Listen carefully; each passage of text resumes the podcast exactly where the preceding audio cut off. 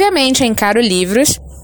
Olha só, nós vamos ter uma sequência de cinco jogos, tá? Especialmente pensados para essa temática. Eu não devia estar aqui, mas eu preciso te contar. Eu votei no Lula. Mas a pergunta, mas a pergunta não era se o L ia continuar dormindo ou não, se ele estivesse definindo. A pergunta era se ia virar uma assassino em série. Tem algum personagem dessas obras aqui? É a pergunta para todos. Que vocês acham que de fato, de fato, exerceu só justiça, não exerceu nenhum pingo de vingança? Fique agora com a parte 2. Oi, eu sou a Carol Jack. E eu sou a Carol Will. E você está no Caro Livros, o podcast que lê mundos a fundo. Aqui no nosso podcast, a gente não vai apenas resenhar livros, a gente vai ler a realidade com a ajuda deles.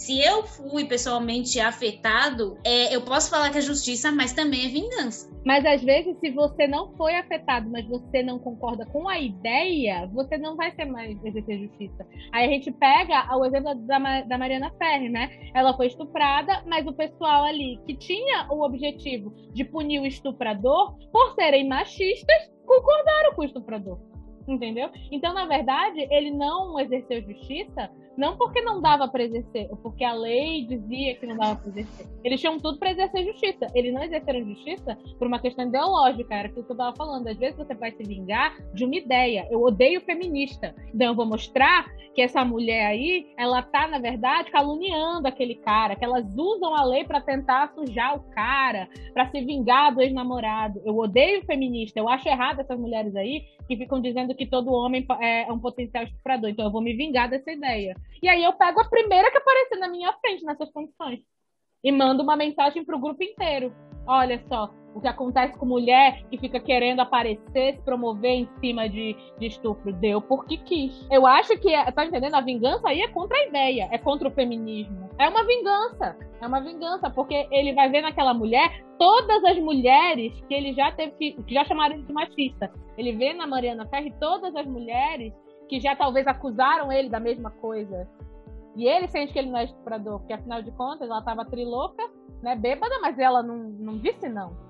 Como é que eu vou ser estuprador? Vai ver ele vendo esse cara, o, o cara que estuprou ela, é ele no passado. Se eu admitir que esse cara estuprou, você admitir que eu também estuprei. Eu não sou estuprador. Quem eu? Essa, esse homem maravilhoso? Eu? Lógico que eu não sou. Então eu acho assim que a, a grande questão é que a justiça e a, e a vingança elas se pincelam ali, principalmente quando a gente está falando no, no âmbito das ideias. Você pode não conhecer uma pessoa, mas você já consegue julgar ela pelas ideias que ela defende, pelo que ela representa numa situação. Você pode nem saber quem ela é. Já não é mais justiça. Moro. Oi, tipo Moro. Exatamente. Juiz imparcial, né?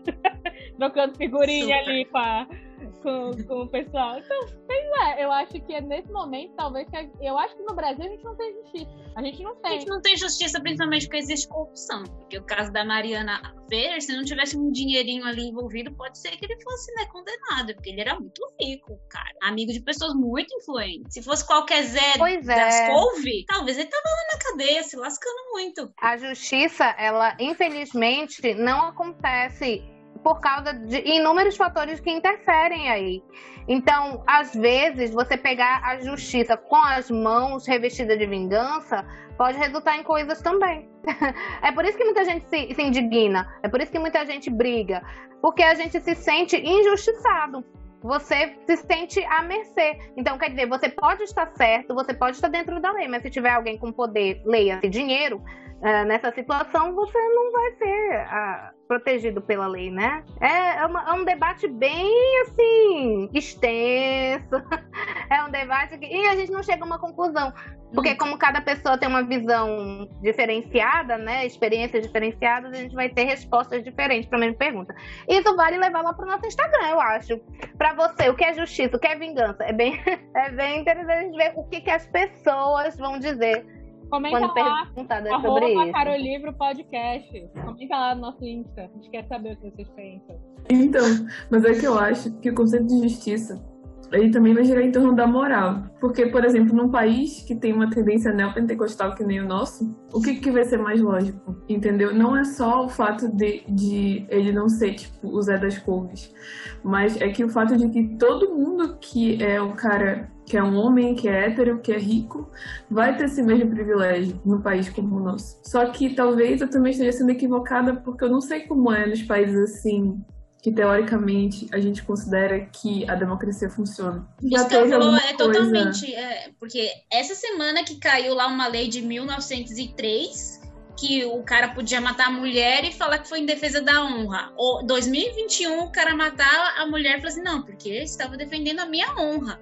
E ainda poder um advogado ir e, e alegar isso e ser justiça. Não, ele estava defendendo a honra, né? Tinha que inocente. E assim, e quem vai dizer que isso não é justiça? Sim, não, já que tá na lei. Neto, o Felipe Neto que foi que foi indiciado por uma pra, pela Lei de Segurança Nacional, que ainda está na Constituição, mas que foi redigida na ditadura.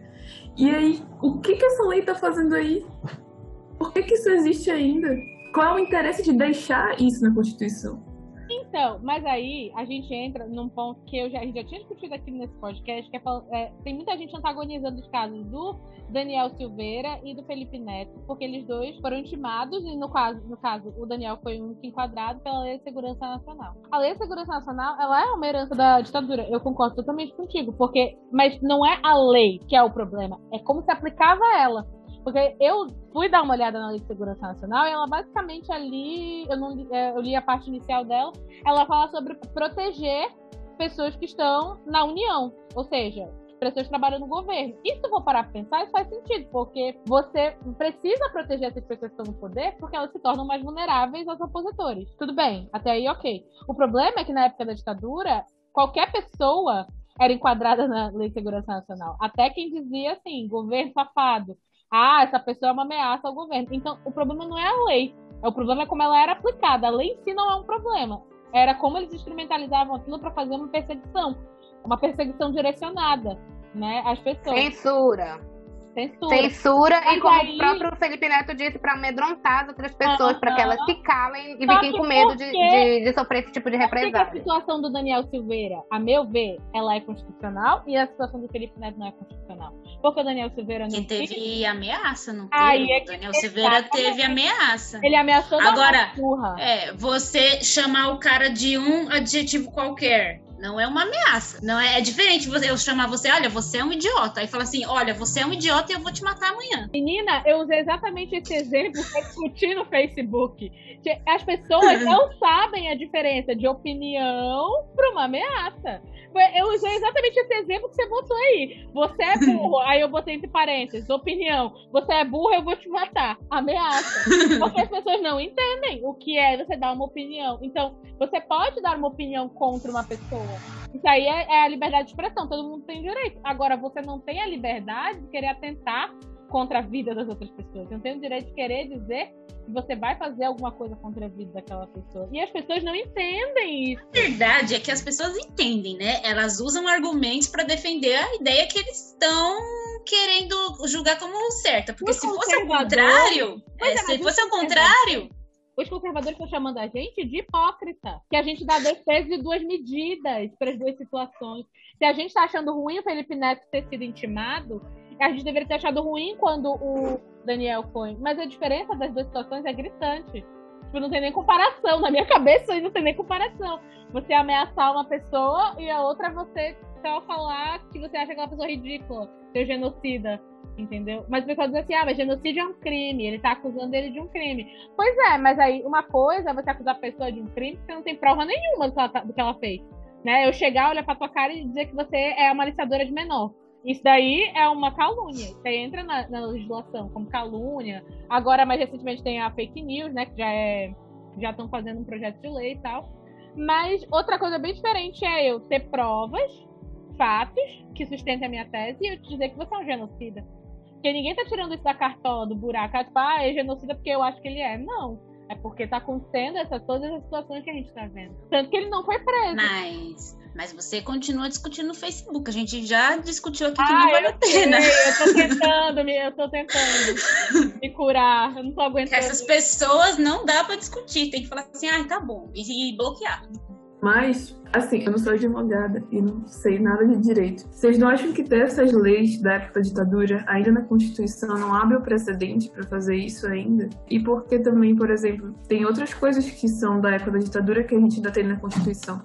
Na verdade, eu posso estar falando besteira agora, mas eu sei que desde a ditadura tem o Estatuto do Índio, que ele passa uma ideia meio errada, por exemplo, dos povos indígenas. Ele passa aquela ideia de que os índios querem se integralizar. Entendem que tem que trazer os índios para se tornarem pessoas civilizadas, entre aspas. E é que muita gente acredita ainda hoje, mas porque desde essa época essa ideia vem se cultivando e a gente tem ainda esse documento que ainda é oficial, que ninguém tá lá para dizer, olha, isso aqui não vale mais. Mas tá lá, se qualquer pessoa quiser ir consultar, vai dizer, olha, porque aqui está dizendo que a gente tem que agir dessa dessa forma. E aí, o que eu entendo, mesmo que seja o caso do, do Daniel Silveira, o que eu entendo é que essa lei ainda é que abre precedente para acontecer o que aconteceu com com Felipe Neto. É importante a gente falar sobre isso e tentar prevenir tipo, essas ideias mais extremas, como o caso do Daniel Silveira, mas que façam outras leis para isso.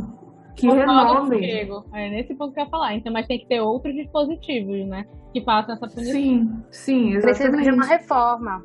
Precisa de uma reforma, na verdade, porque uh, é muita coisa. Por exemplo, cada, cada lei ela tem brechas, né? E uh, os próprios deputados, enfim, quando eles cometem algum crime, eles se aproveitam dessas brechas na lei para eles poderem se safar.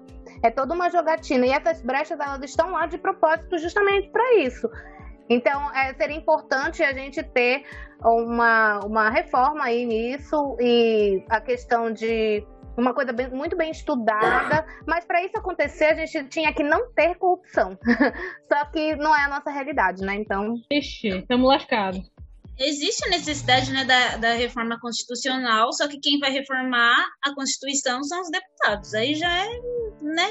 E também é, eu acho que a, a Constituição ela foi muito bem formulada e existe a, as cláusulas pétreas, que são aquelas que você não pode mudar, não pode fazer nada. Mas aí é uma coisa tipo, olha, é uma cláusula pétrea não pode mudar. E quem decidiu isso? Quem decidiu isso já morreu. Então, não vai poder mudar nunca, eu não entendo isso. Mas a maioria das cláusulas pétreas, elas estão naquela parte que diz sobre a disposição do poder e do sistema governamental. Para que ninguém possa chegar no futuro e dizer assim: ah, então agora que eu assumi a presidência, eu não quero mais que seja uma democracia, eu quero que seja um reinado, tá? Eu quero que volte a monarquia e aí a partir de hoje eu sou o rei é para que as pessoas não possam mexer no ordenamento do poder. Eu acho que precisa ser pétreo. Porque já pensou? Todo mundo chega lá, num momento assume a cadeira, e aí você tem o poder de dizer assim, olha, a partir de hoje eu não quero mais que o ordenamento de poder no Brasil funcione assim. Eu estou na cadeira. Então eu acho que é uma, é, nasceu, digamos assim, essas cláusulas para proteger o nosso sistema de governo. Mas você acha que impede? Por exemplo, a gente tem lá um, um presidente e ele faz um jogo para todas as pessoas ali do. Ou a maioria, né? Ser conivente com ele e ele resolve mudar isso. O que, que vai impedir ele de mudar isso? Mas eu acho que se você tem governabilidade comprando as pessoas, isso daí faz parte do jogo democrático. Eu acho que isso faz parte do jogo democrático. Não tem jeito, porque você vai ter forças diferentes no, num sistema democrático que não vão concordar, mas que em algum momento você vai ter que convergir com elas para poder governar. Eu acho que isso faz parte do jogo democrático. Eu não acho que isso está certo quando você bota o jogo político acima das pessoas que te elegeram, que é o que a gente vê. Então eu boto o meu bem, o bem da minha, da minha posição enquanto um político acima do bem das pessoas que me botaram nessa, nessa posição de poder. Nem acontece isso. Né? Exatamente. Só que eu acho que precisa assim. Eu sou uma grande defensora da democracia, porque o que acontece? Se a gente não tiver forças diferentes sendo representadas numa casa e a gente não tiver também a capacidade de se flexionar para a gente poder fazer a política acontecer, a gente tem a ditadura. Porque a gente vai ter uma forma de pensar, uma forma de fazer as coisas apenas, e todo mundo que pensar diferente não pode participar do governo. Então eu acho bonito isso na democracia. Pena que as pessoas que ocupam as cadeiras esquecem disso. Elas esquecem que elas estão lá para nos representar. Elas acabam representando a si mesmas. Né? Quando elas deveriam estar se apresentando. E Jack, eu, eu acho que uma coisa que sempre passou pela minha cabeça, desde muito, muito nova, foi. E aí vai fugir um pouco do que vocês estão falando, mas tem a ver, entendeu? Que é por que, que a gente atribui autoridade para as pessoas e obedece? Se é apenas uma pessoa. Então, o presidente, ele é só uma pessoa. Se a gente porventura disser não vamos obedecer, a gente não obedece. É que nem o dinheiro. Eu acho muito louco o dinheiro. Porque o dinheiro é um pedaço de papel. Mas é um pedaço de papel que todo mundo atribui valor. E as pessoas matam por causa de um pedaço de papel com um número escrito. É muito louco da gente pensar isso, cara. Então, assim, a gente atribui valor para aquilo, coloca aquilo acima das vidas, e... mas é só um pedaço de papel. é muito louco a gente pensar isso. E isso sempre ficou na minha cabeça, gente. Aí o pessoal fica assim: ah, ele pode matar fulano de tal. Realmente, mas se ninguém obedecer, ele pode mandar o quanto ele quiser. Isso me lembra lá do Pequeno Príncipe, o rei que não, não manda em nada. Não sei se vocês já leram Pequeno Príncipe, mas tem, ele vai para um planetinha que o rei é, não tem súdito, mas ele acha que ele tá mandando tudo. Então, o, o Pequeno Príncipe fala, ele fala, Pequeno Príncipe, faça isso. Aí o Pequeno Príncipe, não, não vou fazer. Ele, ah, então eu ordeno que você não faça. Só pra parecer que ele tá mandando. Entendeu? Então já.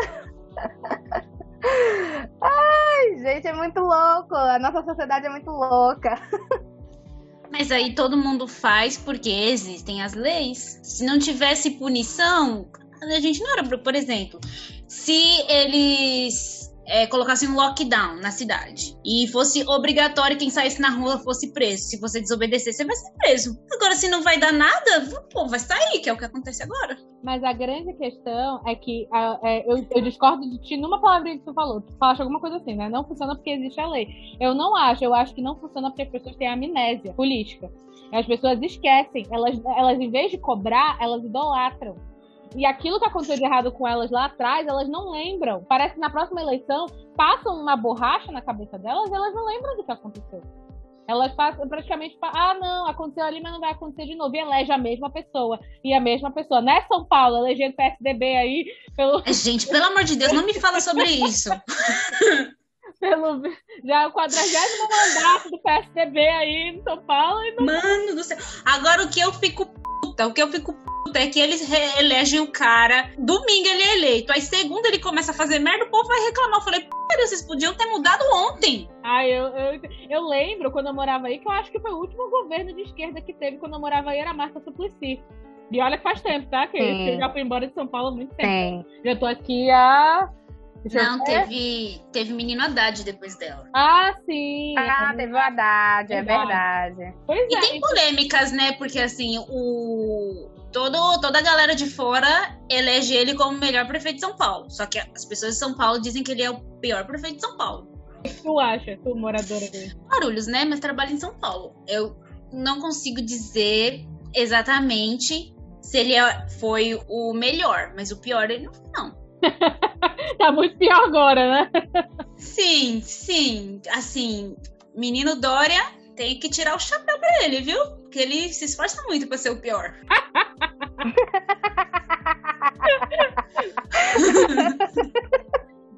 Eu pensei que tu ia elogiar. Eu realmente pensei que ia elogiar. Eu também. Ai, eu não, ela vai elogiar o Dória. Mas, Mas é então, muito louco. É, não, não temos justiça, não temos vingança, temos nada. Olha, isso aí só aponta porque eu falei no, no começo. Tem que dar um reboot. Não tem jeito. Mas então, pois é. E aí o conceito de justiça? É, a gente já mudou botar dentro de tudo isso que a gente falou, dentro de ter uma lei na Constituição que abre precedente, dentro de ter um presidente desse um governante que fala essas coisas e só para deixar claro, né, um presidente que ele dá aval para fazer coisas que moralmente não estariam certas. E aí se ele dá aval, entendeu? Será que isso também não influencia a justiça? Será que bater em mulher não acaba sendo uma forma de justiça também? Porque ele está dando o aval. O que ele está acho... declarando que é aceitável. muito louco sobre ele é que ele incentiva as pessoas à desobediência civil, mas contra os governadores e prefeito, não contra ele. Contra ele tem que obedecer, mas a desobediência civil é só contra quem ele não concorda. Contra ele é a lei da segurança uhum. nacional sendo aplicada. Sim. Enfim, a hipocrisia, né? Bora pro próximo jogo? Bora parar de falar de coisa ruim, bora falar de E coisa a boa. gente nunca vai chegar a uma conclusão aqui, não. Bora lá, Will. Nosso próximo jogo, como é que chama? Ah, esse é do bom, lembro dele. É qual é a trilha? Qual é a trilha? Qual é é que a trilha? Tá todo mundo preparado pra cantar? Tá Música. todo mundo preparado? Sim. Sim, senhora. Mostrar- Eu tava Olha, comendo a bolo, Tami- gente. a Eu tava comendo a bolo. Tami, a E a Tami. lactose, ela afeta aqui as cordas vocais. E eu mentira. acho que A Tami canta muito bem. Eu já ouvi a fama dela dos karaokês aí. Ela vai humilhar Eu todo sei. mundo. Eu sei que o Will canta muito bem, me lembro. Olha aí. Eu? Sim, eu lembro de você cantando? Socorro! Agora, Deus, todo mundo não. sabe que ambiente de música é ambiente de droga. Infelizmente, vou ter que falar isso aqui. é footloose, é?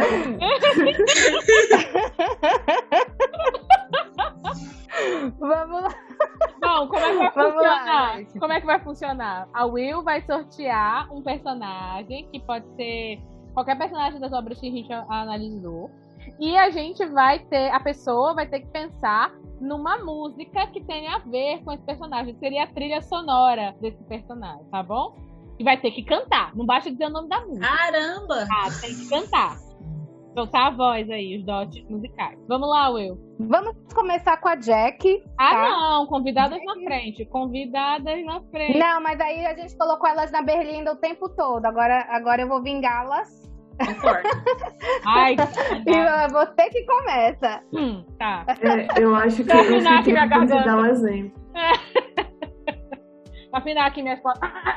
minhas cordas vocais. Escolha um número de 1 a 15. Os personagens eles estão todos misturados, tá? Então, assim, tem de, de todas as obras. Aí escolha um de 1 a 15 pra fazer a trilha sonora. 15. 15. General MacArthur. Lado e não sobrou nenhum. Peraí, peraí. Aquele que, que sofreu com a esposa, que, que se encantou pelo menino jovem. Esse aí. Pode ser qualquer música que eu acho que tem a ver com o personagem, certo? Qualquer música. Então eu vou cantar uma música do Mamonas Assassinas. Ser corno ou não ser, eis a minha indagação. Por você vivo sofrendo, pelos botecos bebendo, arrumando confusão. Você é muito formosa, tão bonita e carinhosa, do jeito que eu sempre quis. Minha coisinha gostosa, dá aos pobres é bondosa. Sou corno, mas sou feliz. Aê! Arrasou! Arrasou. Trilha sonora real. Muito boa, muito boa. Amei, amei, amei. Vai, agora eu que passo a bola pra próxima vítima? E agora? Eu que passo a bola? Passa a bola. Passo Pode a bola passar. pra ti. É, eu tenho uma dúvida. Pode dar um tempo pra gente pensar Oi. numa música sob pressão? Eu não consigo pensar. Pode, tá. tá a gente Tá. dá Tem um tempinho, sim. três Tem um tempinho. minutinhos, três minutinhos pra pensar. Eu passo a bola pra ti, Will. Agora eu preciso que alguém escolha um número pra mim. Pois Tá, é, alguém precisa. Porque eu, eu tenho a lista aqui, eu não vou escolher. Tá, alguém tem que escolher um número pra mim. Tu vai cantar Escolhe. a música do número um. Número um. Eita, é a Ivy. Ah! Peraí que eu preciso pensar. Calma. A Ivy é aquela personagem. Já sei.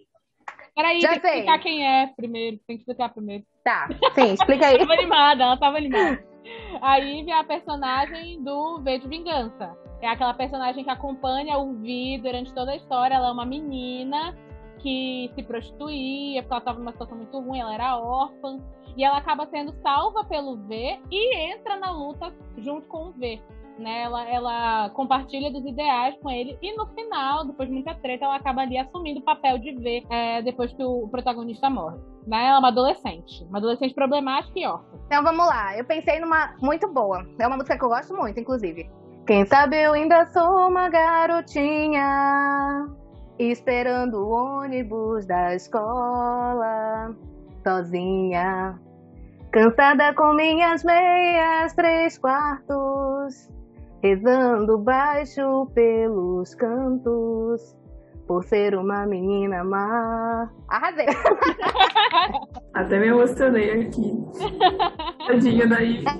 Mas acho que casa bem com ela. É bem a Ah, carinha ok. dela, essa música aí. Eu vou passar a bola pra Tami. Tami, É. escolhe um número. Oito. Oito. Eita, eu não sei se ela vai conhecer. Ajuda aí, Jack. É o Percy Wetmore, lá do A Espera de um Milagre. O Percy é o cara que mata o rato, que mata o Delacroix, o bully. Sei. Então, beleza. Égua, que tenso. Quanto tempo eu tenho? Seis minutinhos. Eras. Gente, eu não posso trocar. Hum, Pode, pode. Só essa vez, bora dar essa colher de chá. Pode tocar, vai. Mas você sabe qual foi a música que veio na minha cabeça? Eu não acredito. Ah, Então, eu também tenho uma. Qual foi que veio na tua cabeça? A música Bad do Michael Jackson. A minha veio. A, a minha veio a do Gabriel Pensador, aquela do Playboy. Eu sou o Playboy e meto porrada. Eu dou porrada, eu enfio porrada. Só ando Isso aí tinha que ser do Tony. Ah, também. O É heterotop. verdade, é verdade. É verdade. O Tony Tá, vai. sabia. Eu lembrei da música do Michael Jackson. Vai, fala outro número então. ai, sete. Sete. Isso. O John Coffey. John Coffey, oh, gosto muito de você, Leozinho, caminhando sob o sol. Ai, que fofo. Ah, mas é fofinha sou que nem Coffey. ele. Obrigada, eu acho. Muito bem. Eu gostei da, da trilha sonora do Gostei. John Coffey. Gente, ele é tão fofinho, gente. A gente sofre muito por ele. Tá, então agora é a Lilith. Lilith, escolha seu número. Qual que já foi? Ah, vou Já escolher. foi o 1, o 7, 8 e o 15. Vou escolher cinco de novo. Cinco. Tomara que seja alguém que eu conheço, pelo amor de Deus. 5. Não, não é. Não conhece. Porque Death Note foi a obra que tu teve menos contato, né? Sim, posso escolher é a outro missa. número? A missa é a, a segunda Kira. Escolhe, escolhe. Tu lembra dela? A namorada do, do Raito. Aqui pega de um livro também. todas as situações. Isso, é ela mesma. Ela é toda apaixonada, né? E maluca. Apaixonada e burra. E maluca. Apaixonada, burra e maluca. Uma combinação que não é muito boa. Eu lembrei só de uma música em inglês, eu não sei cantar. Qual? É Sweet Psycho. Ah, eu sei. Eu sei Eu não sei cantar. Oh, she's sweet but a psycho. Yes! You'll be psycho. And I she's screaming, I'm on my mind, on my mind. Só tem essa parte também. Exatamente, olha, me livrei de cantar. a gente tá bem de trilha sonora, viu, gente? Podemos arrumar um trampo aí, viu? Mas não vai. Gente, escolhe a trilha que sonora. cantar. Não, tem que escolher outro número. Mas eu também, eu só conheço essa música porque eu já fiz uma Song Activity, porque não, não sei, não faço ideia de quem canta, mas já esqueci Ai. o nome da cantora. Só lembro da, da- Não valeu, não valeu ali. Já tem que escolher outro número e cantar. Porque todo mundo tem que pagar mico igual aqui. Tá. Ai. Então escolhe aí, Lilith. Ah, 13. Quer ver que é outro Death Note? 13. Petista. Não, é, esse você Petista conhece bem. safada. Lombard. O Lombard é Lombard, o, não o que sobrou nenhum. trata, É o que trata as mulheres histéricas, né? Não. É o, Não. é o, é o safado. Esse é o Lombard- Armstrong, esse é o Armstrong. O Lombard é É, o Lombard é o bonitão. É o bonitão, exato, da série. É o Bonitão bonitão da série. Ele era o policial, né? Não, esse é o Blor. Não. Gente, eu não sei quem é ninguém. Ele era o. é o que levou o tiro da Vera. É que ele, que ele, ele era o antissemita. Ele que deixa o povo lá pra morrer. Ah, o e da que África, tá. Isso, ele Mas mesmo. essa parte da África a gente não lembra, sabe? A gente lembra da parte que ele tá andando de toalha pela casa. É dessa parte que a gente lembra. É que eu não assisti a série ainda, eu assisti só, o- só o comecinho, eu só li o livro. E no livro não tá falando que ele é gostoso, então... Mas no livro realmente não fala esse tipo de coisa. E eu esperava qualquer coisa, menos aquele ator pra ele, gente. Eu não estava realmente preparada pra aquilo. Realmente não estava. Tá, deixa eu ver o Lombard. Meu Deus, que difícil isso. Tá, vou falar uma aqui que eu acho que não sei se tem muito a ver, mas eu me lembrei de Joga Pedra na Geni. Porque a Geni, né, ela é um personagem adverso, então ela merece pedrada. Como os caras lá merecia ficar lá passando fome. Agora canta. Então, é. Não é só explicar, tem que cantar. Joga pedra na Geni. Joga pedra na Geni. Ela é. Esqueci. Ela é boa de cuspir. Ela dá pra qualquer um. Ela é boa de cuspir. É, não, é, é- Primeiro ela é boa de cuspir. Ela dá pra qualquer um. Maldita Geni. Tudo a ver com ele, velho.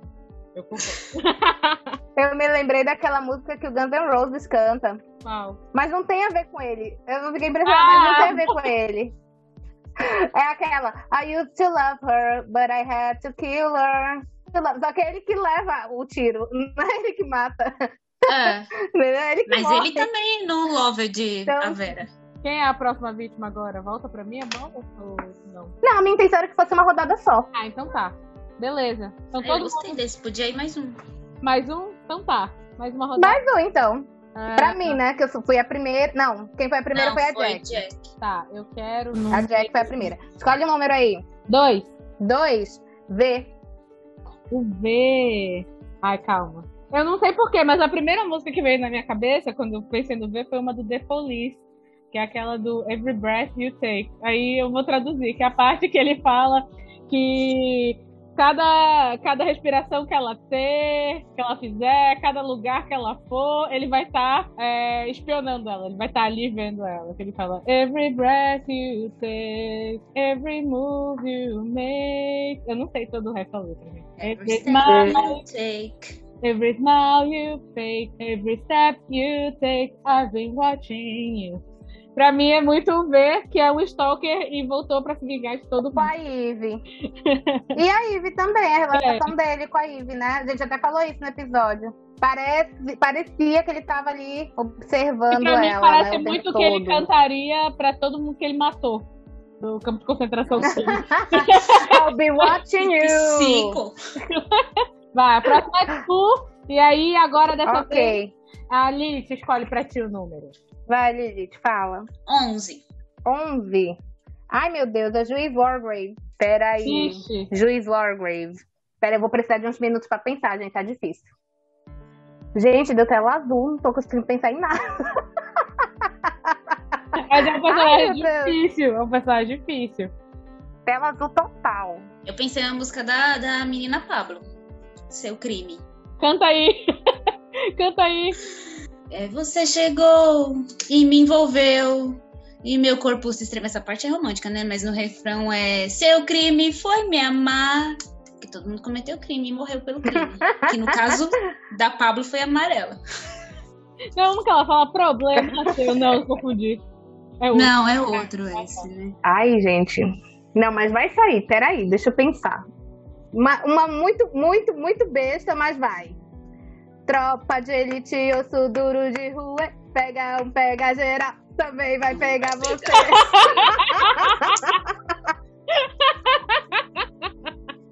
Ah, eu achei perfeita. Adorei. Vai a Tami agora, né? Isso, é a Tami. Vai, Tami, qual é o número? 12. 12. É a Vera. A Vera Clayton, do E Não Sobrou Nenhum. É a Vera. Apaixonada pelo Hugo, assassina de criança.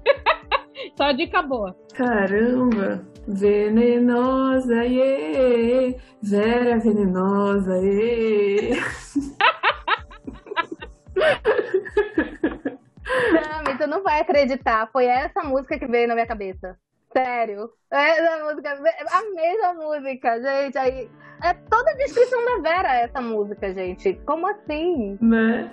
É, de longe não é feia, tem voz de uma sereia. Cuidado não lhe toque. Ela é má, pode até deixar seu filho ir pra praia e se afogar.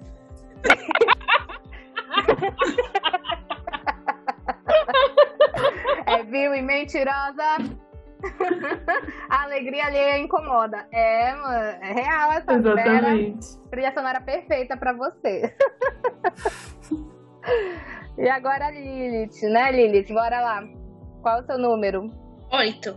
Oito. É Death Note de novo. Já foi, você foi. Não. É, o, o oito já foi. É, era o Já? Percy. É, sete, então. Sete já foi. Sete já foi também. Já foi o 1, Tempo já também foi já foi. 2, já foi o 5, já foi o 7, o 8, o 11, o 12, o 13 e o 15. 14. E o 15, é. Emily Brent. Emily? A Ah, Emily Brent. Ai, gente, eu, eu pensei no hino. Vai ser muito feio se eu cantar um hino. Não, vai lá. É, ele me ama, diante do trono. Ele Opa! me amou. Ele me ama. Porque ela faz tudo por Deus, né? Ele ama ela, então ela é inocente. Aí eu não sei o resto da música, eu só sei isso. Foi meu tempo de igreja, eu não sei mais a música. O que eu entendi da Emily Brent era que ela queria ficar com a menininha nova, né? Na série eles deram esse viés. Na série. É, Ah, no livro na- não fica exatamente claro. É, no, Ah, tá. no, no livro não, não fica assim muito explícito. Mostra que ela queria ter algum tipo de dominação sobre todas as pessoas que trabalhavam na casa dela. Ela se sente como Uhum. se ela tivesse sido traída. É uma coisa que, que mostra realmente na, no livro, né? Mas não mostra essa relação. E eu achei muito interessante, porque quando eu pensei, eu falei, gente, quando eu vi a série, né, eu falei, gente, faz sentido, faz total sentido. E até pela reação extrema dela, né? Eu me lembrei daquela música que o, o Diva Depressão sempre usa nos vídeos dele pra, pra ilustrar, acho que é da Ana Paula Valadão. Quem pecar vai pagar, quem Quem pecar pecar vai vai morrer. Amei. Quem, eu não lembro o ritmo, eu não lembro o Quem ritmo da música, pecar mas eu lembro vai pagar. Quem... É uma música infantil isso. Quem pecar É. vai morrer. E no clipe É uma coisa assim. são tão felizes no clipe da música, as criancinhas tudo pulando. E ela também, com uma cara de feliz, Ana Paula falando quem pecar vai morrer, tipo, super feliz e pulando. tipo, gente. Eu lembrei dessa música pra Emily Brand. Perfeito. Mas então, eu também pensei numa, mas foi por causa de. Mas foi porque eu achei que ela queria ficar com as meninas e tal. E foi malandramente. A menina inocente inocentes. se meteu com a gente. Só pra poder curtir, mas não era pra curtir. E aí que fala. Como é? É que fala, ah, danada, na hora de levar madeirada, a menina meteu o pé pra, ca- pra casa, mandou um recadinho pra mim, disse, vem por aí, não sei por aí, é a menina fugiu. Foi ótima. A Emily Brand cantando malandramente. Isso aí é um- uma situação que eu não Essa daí foi a que ver. mais teve trilha sonora. Então agora a gente vai pro nosso quarto jogo, que se chama Vida no Tema.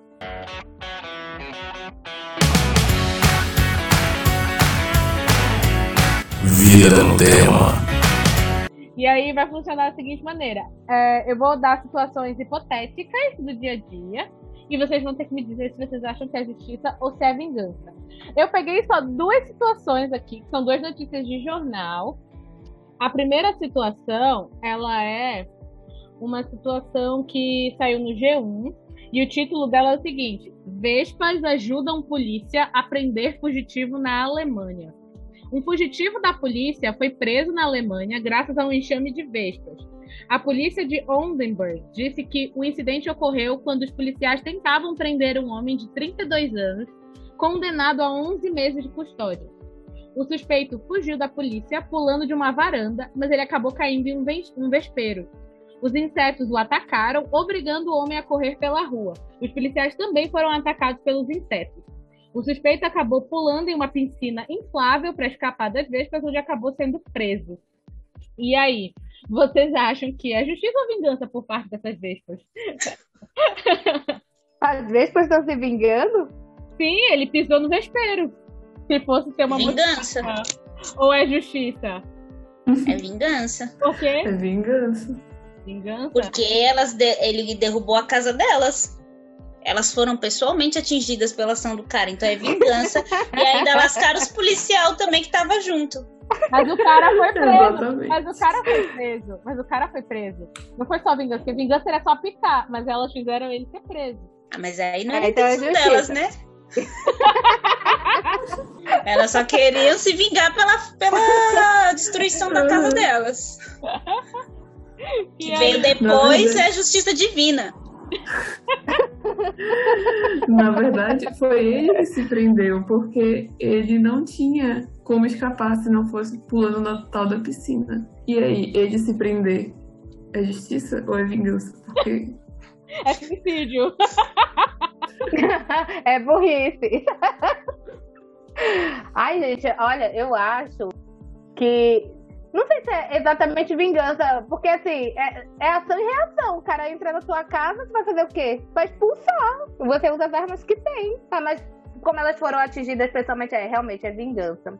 Mas é, é uma vingança a favor da As, justiça. a- as vespas foram atingidas pessoalmente. Vespalmente elas foram atingidas. São pessoas. Então, eu concordo também que eu, eu achei que foi vingança. Eu achei que é, foi uma vingança a favor da justiça. Porque ele foi preso, mas não era a intenção delas. A intenção delas era só se vingar. Uhum. A segunda situação é uma situação que chama cego no striptease. E é o seguinte, ó. É um homem de- do estado de Goiás, aqui no Brasil, ele foi para uma casa noturna assistir um show. E aí uma dançarina erótica deu um chute com um salto agulha e acabou atingindo um dos olhos dele. E aí o Tribunal de Justiça do Estado de Goiás determinou que a moça e a casa noturna tinham que pagar para ele 190 mil de indenização por danos morais e estéticos. E aí, vocês acham que nessa situação a moça e a casa noturna ter que pagar para ele uma indenização foi justiça? Ou vocês acham que ele só processou ela e a casa noturna por vingança? Ou vocês acham que foi uma questão também de justiça e vingança ao mesmo tempo? Qual é a opinião de vocês? Mano, Ah, mas cara aí a gente que saber. enxergar, sabe? Ele perdeu um olho. Agora ele enxerga 2D, saca? Ele não enxerga nem 3D mais. Vocês não O acham que ele uma fez? Eu perdi essa parte. O que, que ele fez pra ser atacado pela moça? Ele tava assistindo o show dela e aí ela, uma dançarina erótica, acabou dando um chute com um salto agulha. Foi sem querer, digamos assim, ali nas manobras do polidense. Ela acabou dando. Ah, E ele acabou. Manda ele ser besta. ele acabou sendo atingido em um dos olhos e ficou cego. E aí a justiça determinou que a moça e a casa noturna tinham que pagar 190 mil de indenização. Não, acho que É isso, isso vingança. daí foi vingança, porque ela não fez por querer. Tá certo que você vai ficar chateado, que você vai ficar tudo, etc. Mas assim, é, uma coisa é, por exemplo, no zoológico. Você tem a demarcação do espaço, porque os animais eles não sabem da- da- é, que eles têm que se comportar de uma determinada maneira em sociedade, entendeu? Então você precisa ter aquela limitação, você não pode se aproximar muito, não pode fazer barulho, etc. Agora, pô, você é uma pessoa, você não sabe que você tem que ficar longe do palco, pelo menos o minimamente, para não ser atingido pelas dançarinas? Você, você tem algum né, problema cognitivo? Você tá Não, mas eu acho que isso aí é um, é um acidente que dá pra você entender, porque eu nunca fui numa casa dessas. Mas do que a gente vê nos filmes, o palco, assim, é bem pertinho, porque você tem que, que colocar o dinheiro lá na menina. Mas aí, eu acho que isso não é uma realidade nossa do, do Brasil, gente. Eu não sei como é, É que que é o doce isso. susto. Eu também não, Não ia sei. funcionar, não ia funcionar. Porque, olha, o doce é susto. Crianças batendo na sua casa, você recebendo e dando doce. Aqui no Brasil, quanto de casa que ia ser invadida? Entendeu? Não tem Mas nos Estados. Unidos, eles não têm nem portão, gente. Eu não entendo isso. Eu nunca conseguiria dormir numa casa dessa. A gente, a gente vai. É Aí na casa noturna, tipo assim, tá- é, as moças estão lá pra sua apreciação, mas você não fica- precisa ficar com a cara grudada na bunda delas, não, gente. Você Ah, pode mas ficar eles querem, né? Só pra assistir. Mas aí não pode, aí pagou o preço. Ele devia era ficar de boinha, entendeu? Porque ela- não foi a intenção dela. Se ela tivesse, sei lá, algum relacionamento com ele, ou alguma coisa, ou dívida, e ela tivesse atingindo ele por um- uma motivação, entendeu? Tipo assim, ai, eu tô com raiva dele, eu vou atingir. Mas não foi o caso. Ele que foi besta de ficar ali tão perto, entendeu? Uma moça num polidense levantando as pernas, descendo as pernas, você acha que não vai sobrar uma pra você? Você tá louco? Mas Não. assim, eu tenho, eu tenho uma pergunta. Esse caso foi aqui no Brasil ou foi Foi em Goiás. Goiânia, né? Goiás? Tá. Cara, mas assim, Claramente, é, apesar, foi, foi apesar vingança de do cara. teoricamente parecer vingança, se eu ficasse cega, mano, eu ia processar também. Assim, eu não olha, quero saber, moça, se foi acidente. Eu, Eu não tô sou- enxergando. Sabe? Já me diz- olho, já- Quem vai pagar o meu olho? Não. Já me disseram que eu sou uma pessoa 50 mil muito, que reais. julga muito fácil. Eu já falaria que se ele tivesse na casa dele, isso não teria acontecido. É, né? Se tiver. é. É, eu concordo com vocês, que eu acho que é vingança. Eu acho assim que ele que tá- teve- deve ter tido um, um comportamento inapropriado, porque era como vocês estavam falando, deve ter um espaço ali pra você ficar assistindo o show. Mas pelo visto ele queria fazer exame ginecológico na mulher, porque pra cara dele tá tão perto assim, a ponto da, da perna dela pegar na cara dele, ele devia estar muito perto. Provavelmente ele tava se aproximando mais do que devia e acabou pagando preço. Pra mim é o mesmo princípio do pessoal, do pessoal que, sei lá, é, vai tentar mexer com o leão na jaula. Bota a mão lá, o garoto que foi tentar fazer carinho no leão, o leão arrancou o braço dele, aí Arrancou o braço. no leão. Aí tu vai botar Eu ia leão. falar isso. O leão foi. O, o bicho foi sacrificado depois. O bicho foi sacrificado. Eu fiquei indignadíssima quando eu vi Eu essa também. notícia. Quer dizer, pô, o, ca- o pai dele tava lá, o pai dele tava vendo ele fazer aquela leseira. O, o Uhum. bicho agiu por impulso, porque o bicho não pensa nisso. Ele, ele viu um- uma pessoa invadindo o espaço dele, ele vai reagir, entendeu? E aí o, o, o bicho é, é sacrificado. Por causa da atitude é, irresponsável. Fora assim, A fora que tá o, né? o tigre não era nem pra estar lá. Já começa daí. Encarcerar bicho, né? Dessa maneira. Uhum. Sim, aí eles querem usar o, o animal de entretenimento, aí tira o, o cara lá da, da- do habitat dele, deixa ele num ambiente de estresse, e ainda coloca as pessoas pra vender mais criança. Gente, criança é chata.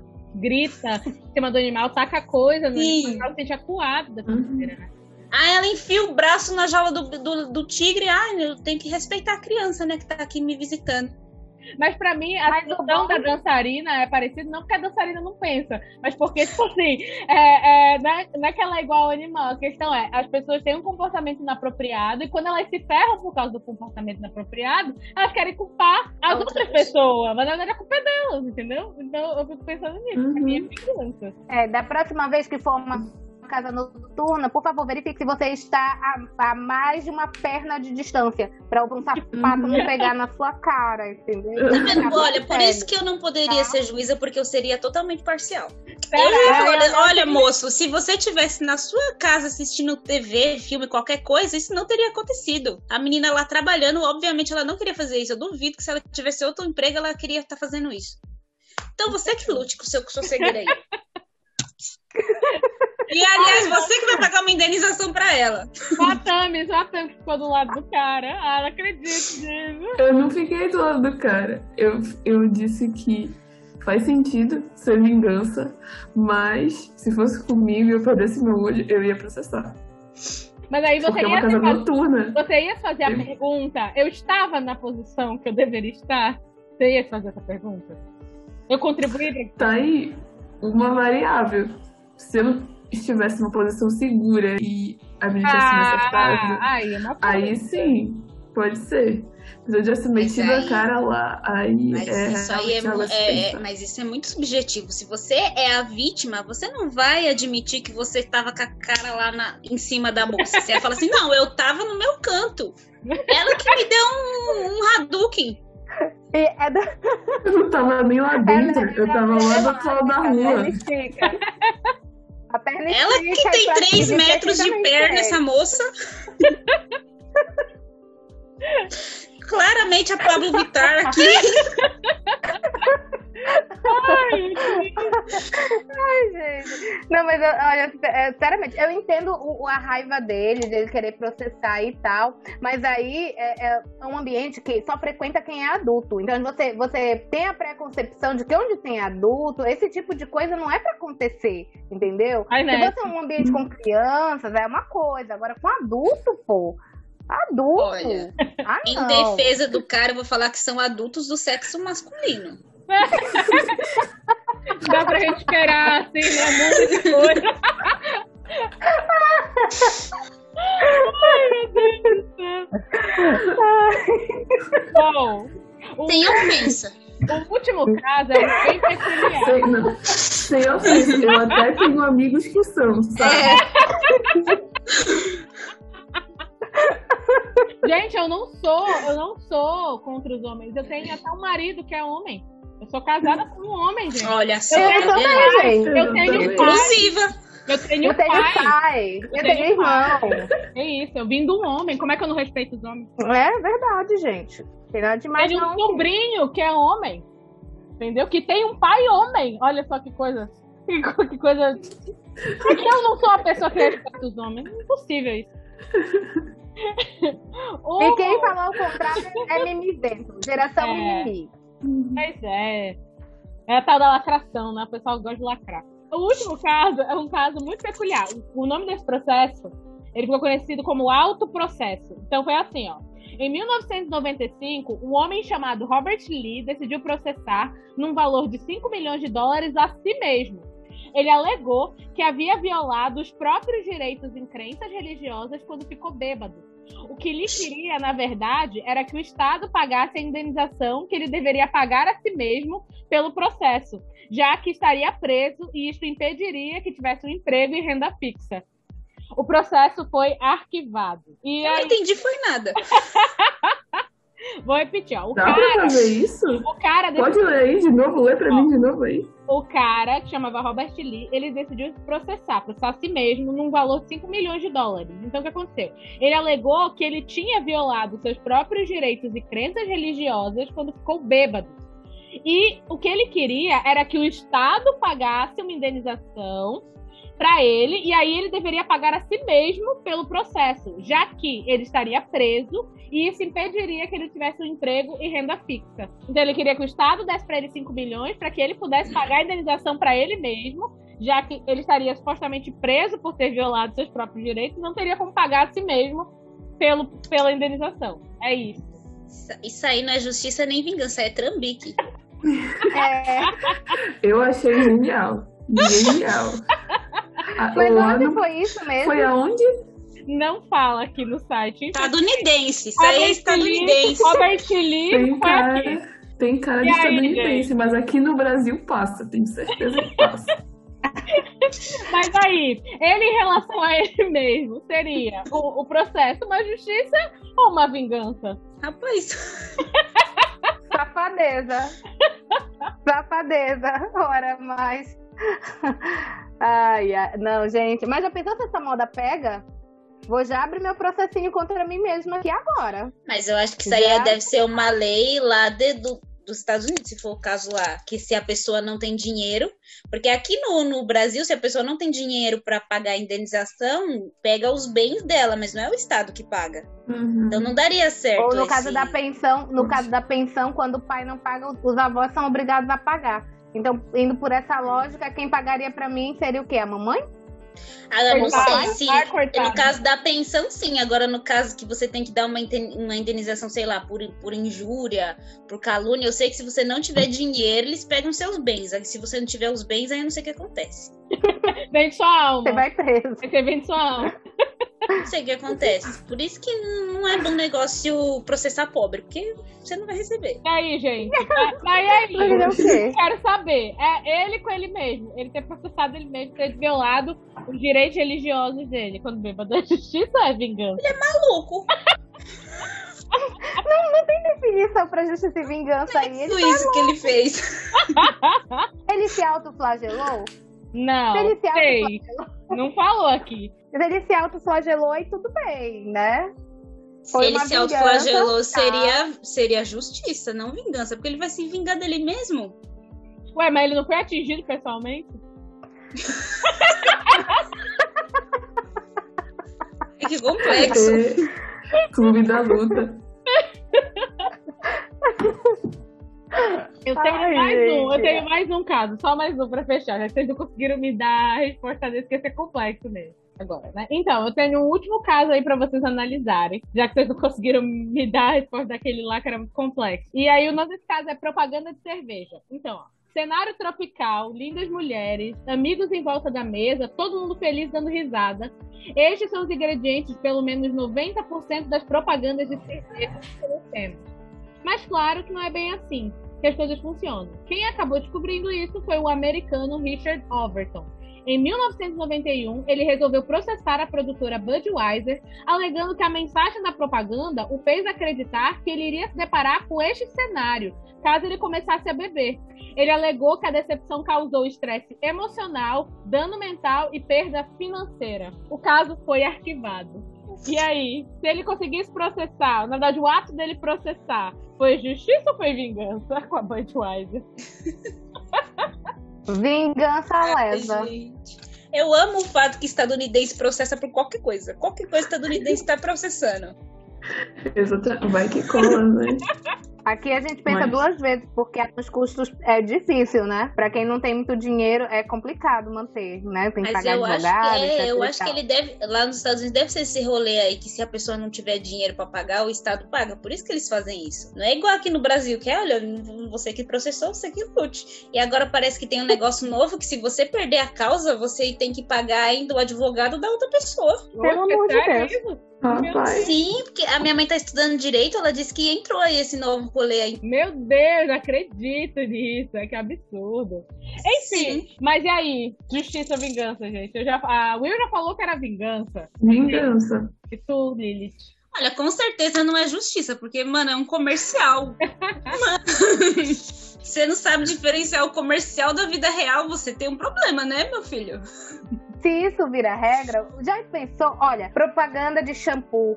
Que eles mostram lá o cabelo lindo, maravilhoso, sedoso. Aí quando a gente usa o shampoo, o que acontece? Fica do mesmo Muito jeito que difícil. tava antes de você passar o shampoo. Uhum. Às vezes até pior. Às vezes até Dependendo pior. do shampoo, fica pior. Propaganda é, de eu, eu me lembro que maquiagem. uma vez eu, eu experimentei uma, uma marca que, assim, é cara, muito cara. E aí eu fui usar, meu cabelo ficou uma palha, mas uma palha seca. Eu, gente, ou meu cabelo tá acostumado a ser pobre, ou o, o shampoo é ruim, porque não é possível. Mas deixa eu, O deixa eu cabelo falar todo uma coisa. ressecado, fica mais ponta. Vocês disseram que isso foi uma vingança besta dele. Porém, há tempo atrás, foi processada e teve que pagar a indenização.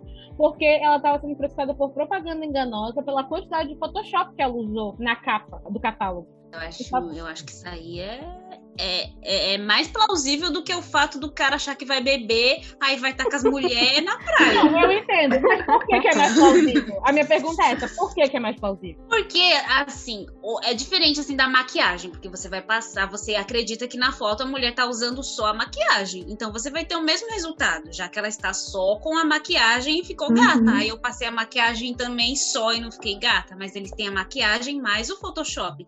Que é a mesma coisa do comercial de shampoo. Que essas, primeiro que as modelos não usam o shampoo do comercial. E outra que eles tacam o Photoshop todinho no cabelo da menina pra ficar daquele jeito. E outra, é, no comercial, Ah. o comercial de cerveja provavelmente não falou, ah, beba cerveja e aí você do nada vai cair numa praia e ficar com um monte de menina em volta de você, sabe? E, É, não é tinha tipo- isso. não está interligado. Você consumir o produto com você estar em um ambiente X. Agora, você usar tipo uma base e ficar com a pele sedosa, aí sim, que você usou a pele, usou a base, sua pele vai ficar maravilhosa. Justamente. Mas é porque a- a- o negócio do cosmético é que ele tá vendendo o efeito do cosmético, né? Que não existe daquele jeito. A cerveja só tava vendendo a cerveja mesmo. Mas aí. É o, o que eu ia falar, todos, todos nós não, né? As pessoas poderiam processar as blogueiras que falam assim: olha, tomei esse remedinho, fiquei magérrima, mas aí ele não fala que fez uma lipozinha. Mas eu acho que Exatamente. blogueiras tinham que ser responsabilizadas por isso. Mas aí é que Sim. tá. O, que eu, o ponto que eu ia tocar é que esse cara, o que ele fez foi ridículo, foi. Mas eu acho que tem a ver com esse imaginário que a gente cria a partir da propaganda, entendeu? Que a propaganda vai, vai se tornar realidade se você consome, né? Então eu acho que é- foi ridículo, mas eu entendo as motivações dele. Porque eu, eu penso que é a mesma motivação que a mulher, a mais mulheres, têm quando elas compram esses produtos cosméticos, que dá pra ver que tem 30 quilos de, de Photoshop na cara da mulher. Às vezes o nariz da mulher até sumiu.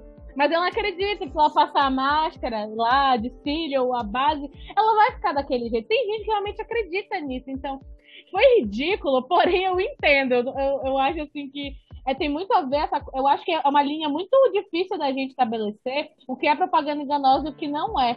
Então, eu entendo a indignação dele em algum aspecto, entendeu? Que é a gente botar fé de que a gente vai comprar um produto. Porque quando o pessoal vende produto, ele não tá vendendo só o produto, ele tá vendendo o estilo de vida associado a esse produto. Então, quando você compra maquiagem, você, passa, é, você compra todo o pacote que vem com a maquiagem, que é você ser uma mulher sedutora, uma mulher que vai ter, os homens vão te desejar, porque se você vai ver propaganda de perfume, a mulher passa perfume e todos os caras ficam olhando pra ela na rua quando ela passa, entendeu? Esse tipo de coisa. Então você não compra só o produto, você compra também a ideia, o estilo de vida que vem de trás desse produto. Então, tipo assim, eu, eu- é ridículo isso que ele fez, dá vontade de dar risada, porém eu não culpo, tadinho. Mas ele ganhou o processo? Não, foi arquivado. Não sei, eu, eu acho que Eu poderia processar também, eu tô Já precisando de dinheiro. Ai, Eu gente. só tenho medo de perder e ter que pagar o advogado da marca lá, que deve ser muito caro. Mano, mas Mas eu acho que cara. também deve ser por causa disso. até que ponto as propagandas Cara. geram injustiças no dia a dia? Essa que eu acho que é o lance dessa, desse caso. Né? Porque tem muita gente Cara, que mas-. Mas aí tu chama a Jack pra ser tua advogada e tá tudo certo. Olha a tese que ela joga. É, poderia ganhar, né? Assim, o caso da, da maquiagem, eu acho que ela ganhava. O da cerveja, acho que não, porque é muito ridículo. Você abre uma Budweiser sozinho na sua casa e você acha que você vai ficar feliz como se você estivesse na praia. Vai brotar. Aí, pra- mano, A não ser que a gente estivesse no universo Harry Potter, né? Pra ter assim, alguma coisa ser uma chave de portal. Aí sim. Budweiser é chave de portal. Ok. Mas como não é a nossa realidade, então fica difícil, né? Bora agora pro nosso último quadro! Uh! Qual é o Uh, jogo tipo, mesmo? Crossover. Crossover. Crossover. Como é que vai rolar aí, Will? É o seguinte, agora, agora sim, agora a gente vai viajar na batatinha mesmo. Porque A a, gente gente não vai tirar viajou o até personagem. não, mas agora é a hora de viajar. A gente viajou porque a gente é assim, né? mas agora é a hora de viajar. Então, olha só. O- No crossover, é, a gente vai pegar o personagem de uma história e enfiar ele na outra. E aí, o que, que aconteceria com esse personagem lá? Entendeu? Então, a gente tem quatro histórias, né? A gente tem E Não Sobrou Nenhum, A Espera de um Milagre, Death Note V de Vingança. Aí a gente vai pegar o personagem que é de outra história e enfiar lá. E o que que aconteceria? O que, que vocês acham que aconteceria com esse personagem lá? Vai ser também na base de sorteio, cada um sorteia um, tá? Eu tenho oito opções, é de um a oito. Aí vocês escolham o número de vocês, aí passa a bola pro outro e assim vai. Quem quer começar? Tem alguém que se voluntaria? A Lilith nunca começa. Sempre ela fica por último. Então eu acho que a Lilith. Não, eu comecei, eu comecei sim o do o das perguntas. Mas eu começo, pode pá. então vamos lá, escolhe o número de um a oito. Sete. 7. A gente vai com o nosso personagem fofíssimo, o Coffee, e a gente vai colocar ele dentro do mundo do Death Note. Sempre O que que aconteceria? Pois é, pra ti. O Death Note é pra ti. É, Eu tenho que é assistir. Isso porque eu, eu tive uma aluna, um grupo né, de alunos que me tentaram me convencer por uns quatro anos de curso pra eu assistir. E se acabou o curso, eu não assisti. Não Tem na. Netflix. Tem na Me disseram Netflix. que- ah, o, o anime, né? Porque eles falaram que o filme é ruim. É. Não, Ah, o não, filme filme- é ridículo. O filme nem Não. vale a pena. Sim, Não, não, não, não. John Coffey Então no tá, Death o que, que tu acha que aconteceria? Isso. O que, que aconteceria aí nessa história? Ele dá de cara lá com, com o Light, dá com L. O que, que ia rolar? Com certeza ele não teria o nome dele escrito no livro, ou teria o nome dele escrito no livro, já que ele estava preso lá e toda uma a sociedade toda achava que ele era culpado, afinal ele foi encontrado lá com as meninas mortas, então todo mundo achava que ele era culpado. Ele era tipo o indesejado número um daquela comunidade, então acho que ele ia ter o nome dele escrito no livro, só que aí depois iam provar que ele era, iam descobrir que ele era inocente e o menino lá ia ficar com crise de consciência, o O Raito. ele ia ter uma crise de consciência e escrever o próprio nome no livro. Oh, meu Deus. Ah, é. Nossa, não, isso jamais. Eu acho essa aconteceria. possibilidade difícil. Sabe o que eu pensei? Eu pensei o seguinte, que o John Coffey ia ver, se ele tivesse preso, ele ia ver os outros, os outros presos morrerem. E se ele, e ele tem aquele poderzinho que quando ele toca nas pessoas, ele consegue ver meio que a memória delas. Ele ia tocar nos caras E de alguma maneira ele ia saber que era o Raito Kira. Ele ia conseguir perceber pelos poderes dele que era o Raito. E talvez ele mandasse chamar o L e falasse quem é o, o Kira. A outra possibilidade que eu pensei, se ele não tivesse preso, ele fosse só o John Coffey, ele seria aquele personagem que o Raito ia subestimar, não ia dar nada. Tipo, ele, o Raito nem ia perceber que ele tá ali. E aí ia acontecer, assim como acontece no livro dele tocar o Billy the Kid sem querer, ele ia tocar o Raito sem querer e enxergar tudo que o Raito fez. Só que aí, quando ele pensasse em contar pro L, o Raito ia conseguir matar ele antes disso. Porque ele ia dar na cara. Eu acho que aconteceria uma dessas duas situações. Nossa, é, mas será que, será que o L ouviria o, o John Coffey? Eu acho que o L E ouviria. acreditaria? Porque se o John Coffey não tem aquele poderzinho dele, as pessoas que chegam perto do John Coffey se sentem hipnotizadas, entre aspas.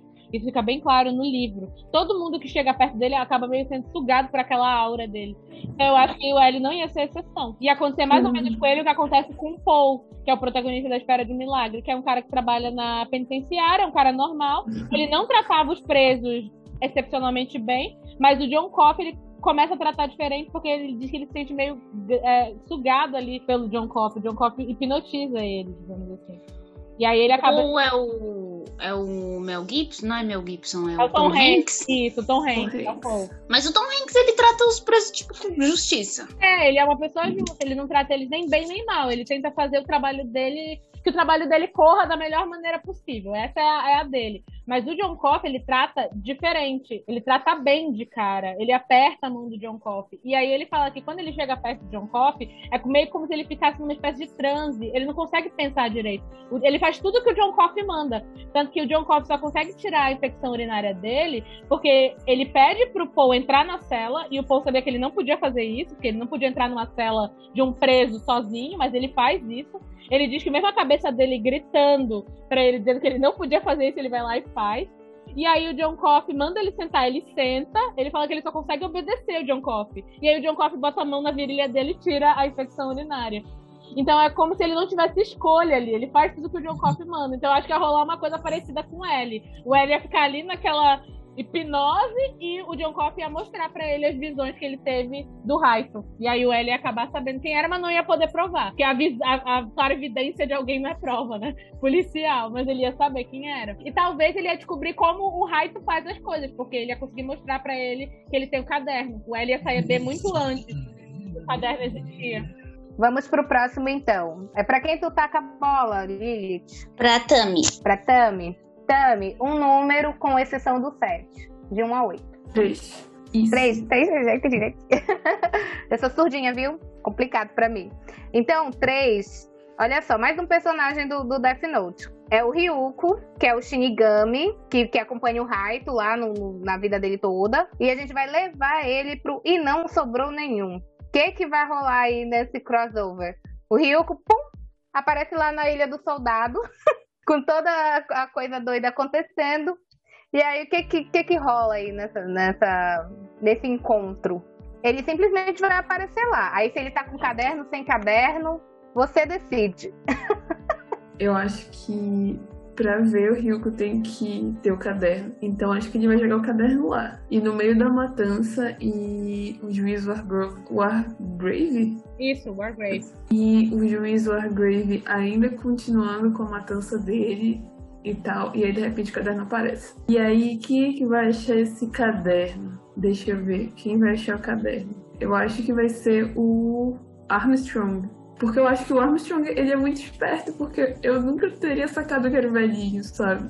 E aí, como ele sacou, eu acho que ele tá mais ligadão nas coisas e tal. E eu acho que o Rio olharia e falaria, hum, cara, interessante. Ele saca das coisas e tal. E aí, eu acho que ele ia matar toda a galera, inclusive o... Mas se ele matasse todo mundo, como é que ele ia sair da ilha? Na verdade, se alguém vivesse, como é que ele ia sair da ilha? O barco voltou lá. Ia esperar. E aí, tem que esperar. Ia Esperar. Um monte de cadáver lá.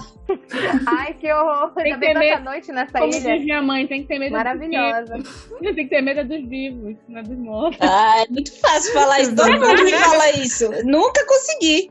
Quer dizer, eu tenho medo dos vivos, mas mais dos mortos. Ah, eu também. Te entendo. Eu acho que ele mataria. Você acha que ele ia colocar logo o nome do juiz no caderninho, ser o primeiro? Ah, mas eu tenho que decidir isso. Tenho que decidir se ele já sabia se era o juiz ou ele ainda não sabia que era o juiz quando ele encontrou o caderno com o Rio.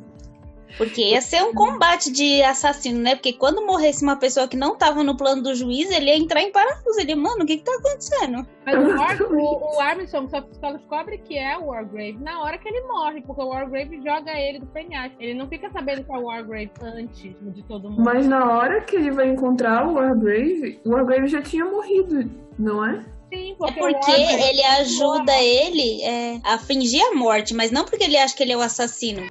Porque ele acha que ele vai tentar adivinhar quem é o assassino, investigar, e que ele vai investigar melhor, dado como morto. Sério? É, eu não entendi isso não, na série. É sim, é tipo assim, o Wargrave, ele faz um plano com o Armstrong pra tentar desestabilizar o suposto assassino.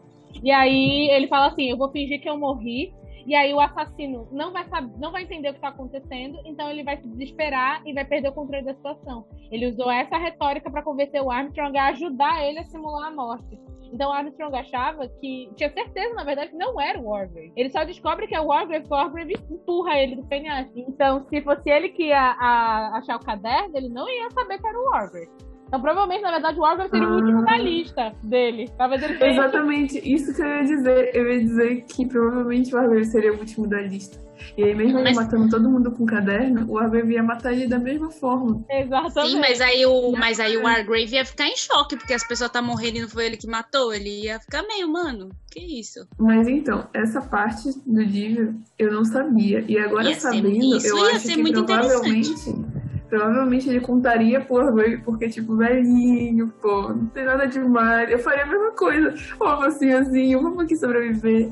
Olha mas- esse caderno que eu achei. O que, que você vai Olha esse fazer com caderno. ele? Ele ia mostrar Olha, vocês, vocês confiam muito em idoso, viu? Com idade também dá pra adquirir coisa ruim também, não é essa boa não. Eu sei, eu sei, mas, mas eu tenho uma simpatia, não, não posso negar. Eu tenho fraquinho por idoso. Mas eu acho que o Armstrong mostraria o caderno pro Wargrave, porque ele confiava no Wargrave. Ele achava o Wargrave a voz da razão, né? Uma pessoa centrada. Então eu acho que ele mostraria mesmo. Ele ia dizer, olha só esse caderno. Tá vendo aquele bicho que eu vi ali? Aí era o Ryuko.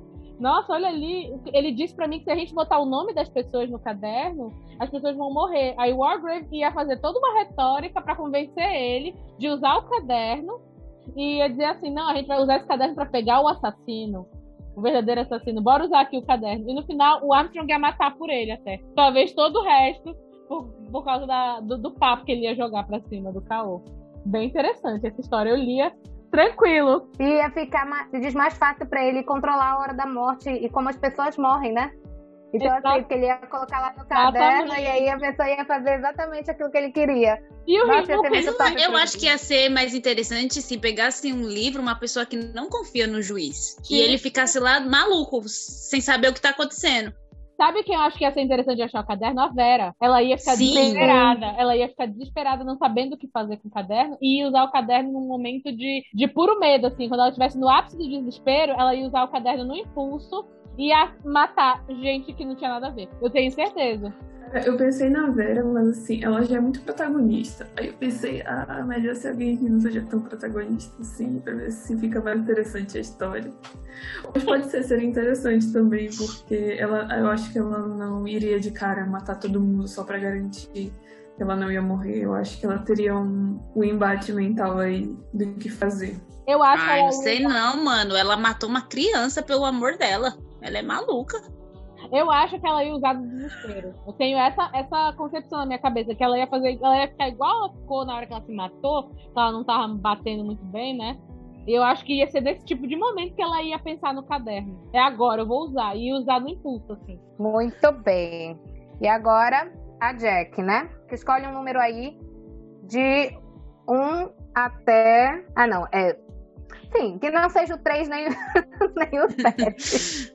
que já foram. De 1 a 8, que não seja o 3 nem o 7. Cinco. 5, vamos lá. Se o V ele aparecesse em A Espera de um Milagre, o que, que ia acontecer? Ele ia parar lá dentro da prisão. Pum. Ah, rapaz, ele E ia fazer agora? uma rebelião, ele ia libertar o John Coffey, ele ia fugir com o John Coffey. Ele ia, na verdade, o único preso que ele ia libertar era o John Coffey. Ele ia fazer uma rebelião, ia fazer toda uma, uma coisa simulada, ele ia convencer o Paul a participar e ajudar ele. E aí eles dois iam fazer um plano pra tirar o John Coffey lá de dentro. Depois que o John Coffey estivesse do lado de fora, ele ia convencer o John Coffey a usar o poder dele pra identificar pessoas que estão fazendo coisas ruins. E aí, o que, que ele ia dizer pro John Coffey? Você não precisa fazer nada. Eu só vou punir essas pessoas no seu lugar. Você só precisa me dizer quem essas pessoas são. E aí o John Coffey ia dar os nomes e o V ia lá e ia matar todo mundo. Meu Deus. Meu Deus do céu. Tenho certeza que era Aí todo mundo concorda com a história? Concordo, concordo. assistiria. Eu concordo, mas eu gostaria mais se a UV pegasse e aí, tipo, todo mundo usasse a mesma roupa e a mesma franjinha. E aí ficasse, tipo assim, os três iguaizinhos e tal. Já pensou o John Coffey? Trabalhando juntos. O John Coffey e todo mundo ia reconhecendo. Pra mim, o filme só valeria a pena, essa história só valeria a pena V desse uma sova naquele Percy. Ah, mas salvasse, e aí, salvasse o tirar- John. Pra mim, todo final que o John sobrevivesse, eu, eu aceito. Eu acho que ele com certeza salvaria o John Coffey. Quando ele percebesse que é o John Coffey, o John- ele não ia deixar o John Coffey morrer. Ele ia tocar fogo naquela prisão, igual ele fez com o, o campo de concentração onde ele tava. E ele não ia deixar o John Coffey morrer, de jeito nenhum. É o tipo de pessoa que eu acho que ele protegeria. Mas ao mesmo tempo, ele ia proteger o John Coffey, não porque ele gosta do John Coffey. Eu acho que ele protegeria, protegeria o John Coffey porque ele ia ficar intrigado pelo John Coffey. Ele ia querer desvendar aí esse mistério de onde veio esse poder do John Coffey. E claro, ele ia pensar em como ele poderia utilizar o poder do John Coffey. Porque o Vi, antes de tudo, ele é muito racional, muito estrategista. Ele não se aproxima de ninguém puramente por afeto. Ele já pensa em como é que ele vai usar aquela pessoa no, pra ele, né? No jogo dele. Ok. Agora eu preciso que alguém escolha um número pra mim, que não seja o 3, o 5 ou o 7. Porque eu, eu tô com a lista, né? Então, A Tami. mim. eu já escolhi, a Liz já escolheu, agora falta a Tami escolher pra ti. Tami, escolhe aí. Oito. 8. Eita, eu peguei o personagem que eu mais um dos que eu mais abomino, né? É o Percy. Se ele fosse parar dentro de e não sobrou nenhum. Eita! Ele cair lá dentro do e não sobrou nenhum. Se ele caísse lá na história, se aparecesse ali na Ilha do Soldado, eu acredito que a primeira coisa que ele ia fazer era ter um chilique, porque ele não ia estar entendendo o que ia estar acontecendo. Se alguém se aproximasse dele, ele ia querer apelar para violência, mesmo, sem- mesmo ele estando assim, numericamente em quantidade inferior a todo mundo que estava lá. Ah, ele ia tentar se impor da mesma forma que ele fazia na prisão, carcando a cabeça de quem ele considera mais fraco. Porém, eu acho que, mesmo ele não estando na lista do juiz Wargrave, ele ia matar ele do mesmo jeito. O juiz Wargrave talvez fingisse que compra aquilo porque ele é um oficial de justiça, trabalha numa prisão. Aí ia tentar ali uma parceria, uma amizade, uma camaradagem de, de, de sintonia, porque eles são de áreas afins ia descobrir tudinho, como ele pensa, como ele age, o que, que ele já fez, e ele ia soltar, porque ele acha que ele é melhor que todo mundo, ele tem um ego muito inflado, então se você começa a elogiar, ele vai se soltando e falando tudo, e aí acabar que ia ter 11 vítimas na ilha, e não 10. Eu acho que o Percy ia ser o primeiro a morrer. Ele ia vir depois do, do Tony Marston. Eu acho que ele ia ser um dos primeiros. Nem ia durar tudo isso, não. Eu acho que o Percy, ele tem aquele. tem todas as características aí que a Will falou, e por isso mesmo ele é muito fácil de manipular. Eu acho que talvez até o Wargrave usasse ele pra conseguir matar outras pessoas. Fácil. Verdade. Eu, a- eu já não acho que o Wargrave ia ter tanta paciência com ele, não. Eu acho que ele ia matar Sim. logo com ele. Eu concordo, ele é muito odioso. E ele O Wargrave ia querer os matar ele logo, Ele- é.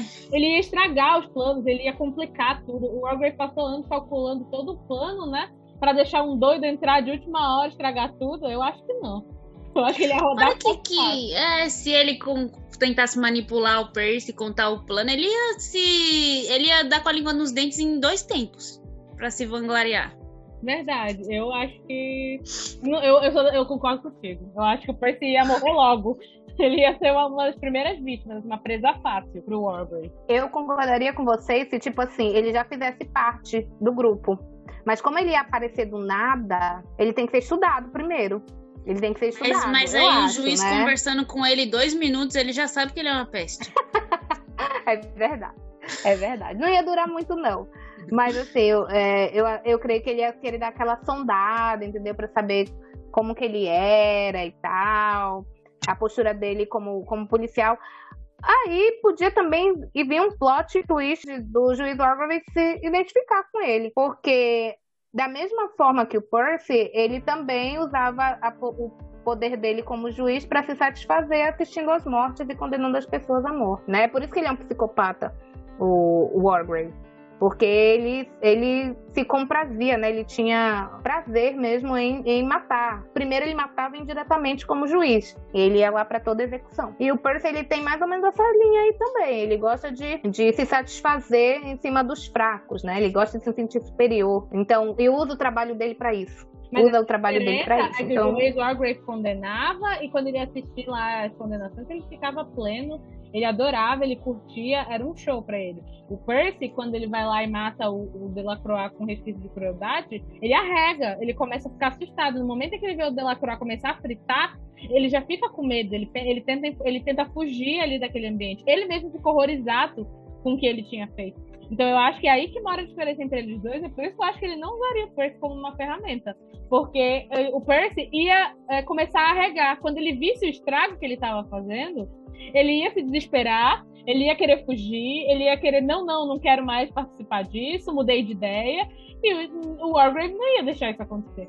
Então eu acho que é aí que mora a diferença, porque o Wargrave tem uma frieza, o Wargrave não é covarde, ele só é frio, o Percy é covarde. Então quando ele vê que dá ruim, que aquilo que ele fez foi uma coisa muito ruim, ou é uma coisa muito nojenta, porque ele começa a ficar enojado de ver o Delacroix fritar vivo.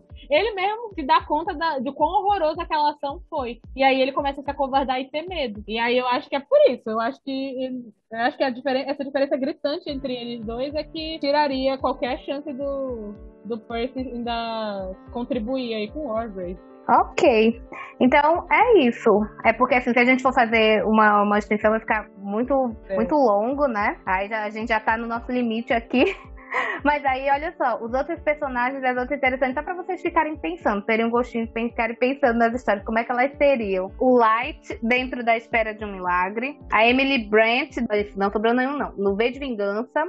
A, a Eve no Death Note. O, e o L no V de Vingança. Você que tá escutando a gente, diz aí o que você acha que acontecia lá no nosso Instagram. Comenta lá, diz o que você acha que aconteceria com a história. Estamos todos exaustos aqui já, mas eu gostei muito, eu achei muito legal. Acho que foi uma, uma discussão muito rica. E eu espero ter as duas aqui para os nossos próximos episódios, que vão ser outras obras maravilhosas. Eu quero muito vocês sejam aqui para essas discussões lindas que a gente tem. Obrigada, gente. Obrigada a vocês por convidarem, foi muito legal. O joguinho foi muito. Vocês são muito criativos, que eu nunca pensaria nessas coisas. Parabéns, viu? Parabéns, continuem assim. E chamando, estamos eu, aí. Obrigada, gente. Eu também gostei muito de participar. Dessa vez eu pude me preparar e trazer comida e água. Essas longas horas de papo, mas valeu muito a pena. Então tá, gente. Um beijo. Boa noite.